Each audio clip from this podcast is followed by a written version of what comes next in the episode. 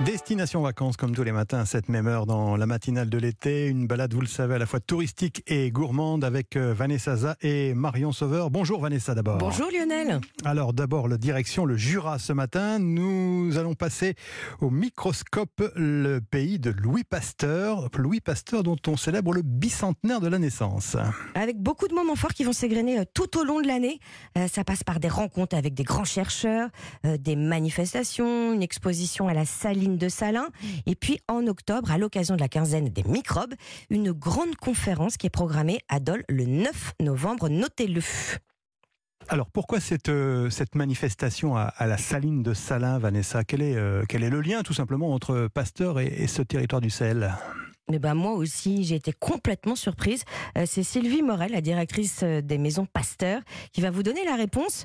Vous allez découvrir surtout une autre de ses facettes. Sa famille venait de Salins-les-Bains, où il avait évidemment beaucoup d'amis.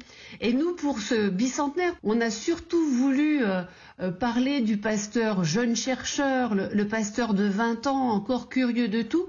Et eh ben, à 20 ans, pasteur euh, était à Salins-les-Bains et courait le mont Poupée avec son ami Jules Marcoux pour faire des excursions géologiques.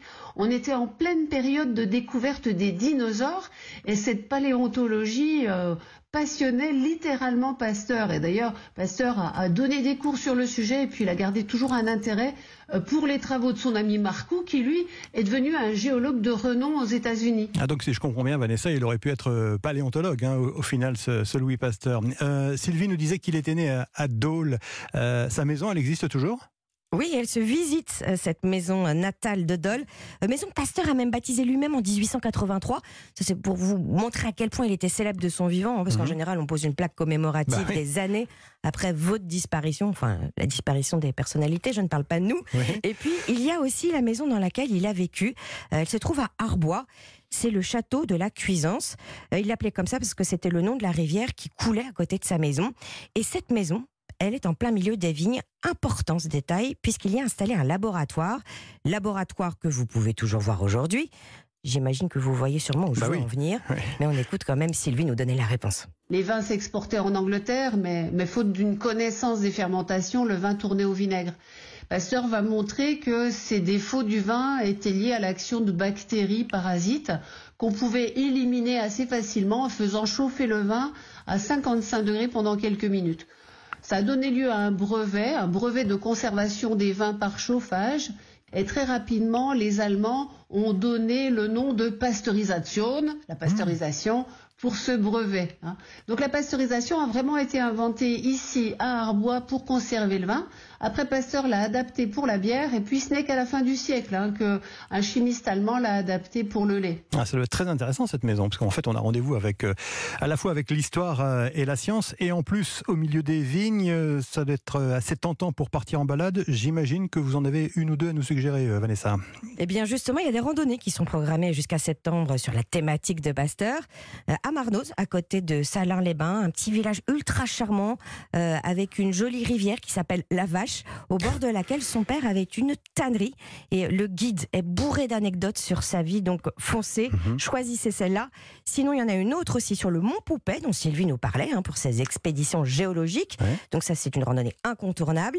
Et puis une dernière du côté de Savine de Rosière, euh, à Montigny-les-Arsures, à côté d'Arbois, où il a donc effectué des expériences sur les vignes. Et puis Montigny, en plus, c'est un, un beau village vigneron avec de très belles maisons, bien cautionnées dans l'image d'Épinal.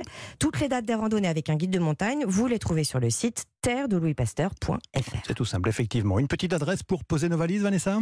Oui, un très bel hébergement qui vient d'ouvrir à Dole, les chambres du parc, les chambres d'hôtes de Nel et Clément qu'ils ont entièrement rénovées. Merci Vanessa, à tout à l'heure. Bah oui, à tout à l'heure. Marion Sauveur, bonjour. Bonjour Lionel, bonjour à tous. Alors comme chaque jour on découvre avec vous, ou on redécouvre hein, un produit du, du terroir, aujourd'hui c'est un des légumes stars de l'été.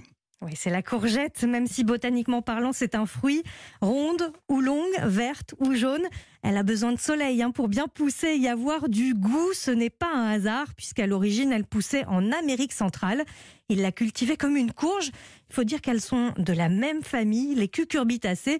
Il l'a laissée grossir et durcir et la courgette était pleine de pépins. Ce sont les Italiens, les courageux, qui ont goûté les premiers euh, la courgette avant qu'elle n'arrive à maturité. Enfin, à maturité selon les centra-américains. La courgette telle qu'on la connaît est donc née, c'était au XVIIIe siècle.